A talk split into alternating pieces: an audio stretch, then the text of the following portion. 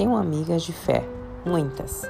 Uma delas, que é como uma irmã, me escreveu um e-mail poético dia desses. Ela comentava sobre o recital que assistiu do pianista Nelson Freire, recentemente.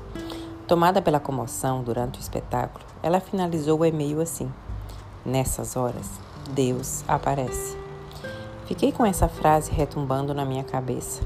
De fato, Deus não está em promoção, se exibindo por aí. Ele escolhe, dentro do mais rigoroso critério, os momentos de aparecer para a gente.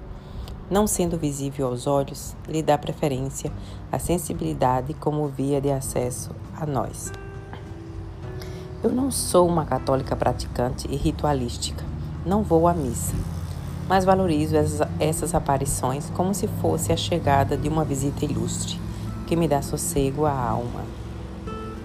Quando Deus aparece para você? Para mim, ele aparece sempre através da música.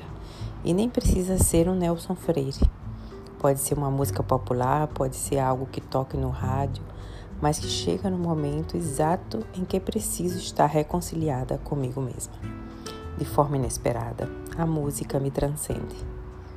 Deus me aparece nos livros, em parágrafos que não acredito que possam ter sido escritos por um ser mundano foram escritos por um ser mais que humano. Deus me aparece muito quando estou em frente ao mar. Tivemos um papo longo cerca de um mês atrás, quando havia somente as ondas entre mim e ele. A gente se entende em meio ao, ao azul, que seria a cor de Deus, se ele tivesse uma. Deus me aparece e não considere isso uma heresia. Na hora do sexo, quando feito com quem se ama. É completamente diferente do sexo casual, do sexo como válvula de escape. Diferente, preste atenção, não quer dizer que qualquer sexo não seja bom.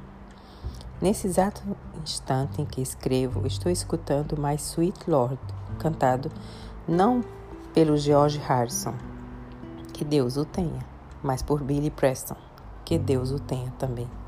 E posso assegurar, a letra é um animado bate-papo com ele, ritmado pelo rock and roll. Aleluia. Deus aparece quando choro, quando a fragilidade é tanta e parece que não vou conseguir me reerguer. Quando uma amiga me liga de um país distante e demonstra estar mais perto do que o vizinho do andar de cima. Deus aparece no sorriso do meu sobrinho e no abraço espontâneo das minhas filhas. E nas preocupações da minha mãe, que mãe é sempre um atestado da presença desse cara. E quando eu o chamo de cara e ele não se aborrece, aí tenho certeza de que ele está mesmo comigo. Um texto de Marta Medeiros, uma maravilhosa escritora gaúcha que admiro. Sou Geisa e essa foi leitura do dia.